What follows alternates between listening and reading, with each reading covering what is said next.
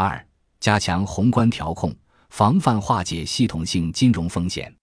为守住不发生系统性金融风险的底线，通过宏观调控手段防范化解风险，成为我国金融工作的重中之重，反映在顶层设计、货币政策、重点领域调控等方面。第一，以防范系统性金融风险为主题，开展密集研究和部署。二零一八年三月，中央财经委员会第一次会议强调，要以结构性去杠杆为基本思路，差异化解决不同领域金融风险。随后，国务院金融稳定发展委员会召开防范化解金融风险专题会议，明确了打通货币政策传导机制、增强微观主体活力。打击非法金融活动等具体任务，体现了中央对防范金融风险的特别关注。第二，实施稳健中性的货币政策，保障金融总体稳定。受到美联储加息和中美经贸争端影响，人民币贬值加速，稳汇率与稳利率的矛盾逐渐增大。对此，中国人民银行于二零一八年八月重启逆周期因子，应对外汇市场顺周期行为。稳定了市场预期，缓解了人民币贬值压力。同时，中国人民银行以支持实体经济发展为导向，通过定向降准、再贷款、再贴现等方式，向市场释放了四点三万亿元的流动性。此外，中国人民银行决定创设定向中期借贷便利 （TMLF），主要用于向小微企业、民营企业提供长期稳定的资金。缓解民企融资压力。总的来看，稳健中性的货币政策整体宽松，主要倾向于采用货币创新工具。第三，华社系统重要性金融机构范围，明确重点监管事项。二零一八年十一月，中国人民银行、中国银保监会、中国证监会联合印发《关于完善系统重要性金融机构监管的指导意见》。针对部分规模较大、复杂度较高的金融机构进行重点规范。该文件明确，系统重要性金融机构的范围不限于银行业、保险业、证券业，还包括国务院金融稳定发展委员会认定的其他具有系统重要性从事金融业务的机构。这意味着，资产规模大、影响范围广的券商。蚂蚁金服等从事金融业务的非金融机构也被纳入名单，而对于这些系统重要性金融机构，也将采取特别监管措施，对其风险性业务进行直接限制。中国人民银行还牵头中国银保监会、中国证监会及财政部等其他相关单位组建危机管理小组，建立系统重要性金融机构的特别处置机制。推动制定恢复和处置计划，确保发生重大风险时，系统重要性金融机构的关键业务和服务不中断。第四，分类从严监管资产管理产品。近年来，我国金融机构资产管理业务快速发展，规模不断攀升，但由于同类资产管理业务的监管规则和标准不一致，导致监管套利活动频繁。一些产品多层嵌套，风险底数不清，资金池模式蕴含流动性风险。同时，部分产品成为信贷出表的渠道，刚性兑付普遍，在正规金融体系之外形成监管不足的影子银行，一定程度上干扰了宏观调控，提高了社会融资成本，影响了金融服务实体经济的质效，加剧了跨行业、跨市场的风险传递。二零一八年三月。互联网金融风险专项整治工作领导小组办公室发布《关于加大通过互联网开展资产管理业务整治力度及开展验收工作的通知》，针对点对点借贷平台等借助互联网开展资产管理业务等行为提出明确的整治要求。随后，中国人民银行、中国银行保险监督管理委员会、中国证券监督管理委员会。国家外汇管理局关于规范金融机构资产管理业务的指导意见，也称资管新规正式发布，金融领域防范化解重大风险的攻坚战正式开启。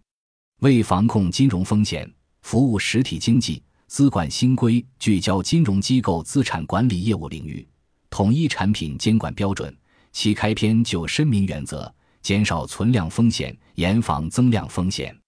资管新规提出，通过规范金融机构资产管理业务，统一同类资产管理产品监管标准的手段，达到有效防控金融风险、有效引导社会资金流向实体经济的直接目的。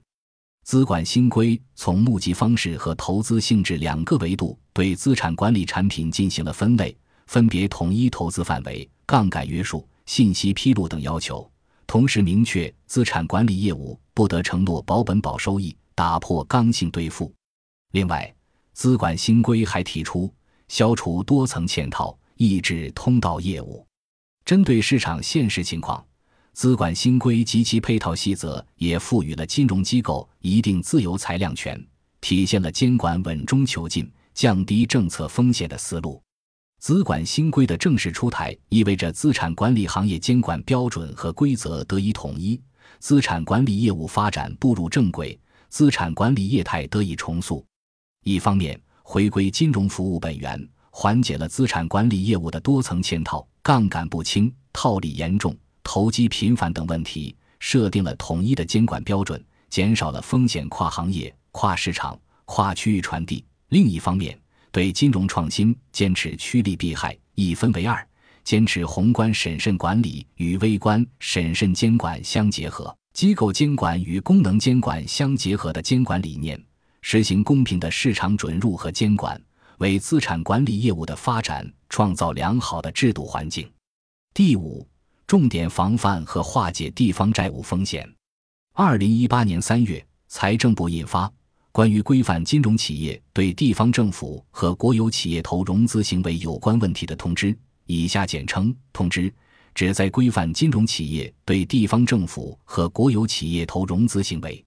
与地方政府债务管理等政策形成合力，共同防范和化解地方政府债务风险。首先，通知重申监管要求和底线，其第一条即明确指出，国有金融企业应严格落实预算法和国务院关于加强地方政府性债务管理的意见等要求，并以四个不得明确列举了金融企业涉嫌参与地方政府违法违规举债的四种模式，为金融企业与地方政府合作的方式画出了四条底线，再次重申且强调了相关的监管要求。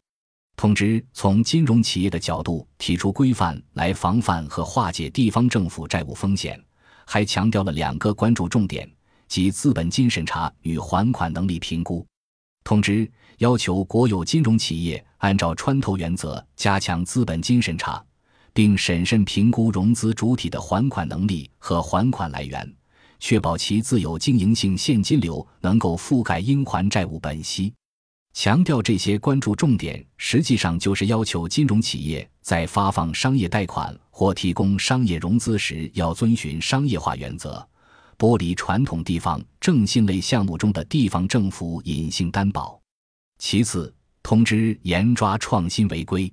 其对一些金融企业涉嫌参与地方政府违法违规与变相举债的创新行为进行了批评，列举了七大重点领域的风险防控问题。一是重点防控将投资基金异化为债务融资平台；二是重点要求资产管理业务按穿透原则加强资金投向管理；三是重点要求政策性、开发性金融机构按市场化原则在业务范围内审慎和规授信；四是重点防控对地方政府统一授信的行为。五是重点防控金融中介业务中明示或暗示政府信用支持的行为；六是重点规范国有金融企业参与 PPP 政府和社会资本合作项目的经营行为，要求国有金融企业以 PPP 项目规范运作为融资前提条件，避免 PPP 项目异化为新的融资平台。七是重点规范政府性融资担保机构行为。最后。通知还从出资管理、财务管理和产权管理三大角度提出了相应的管理要求，从股权层面入手，防控金融企业财务风险和国有金融资产流失。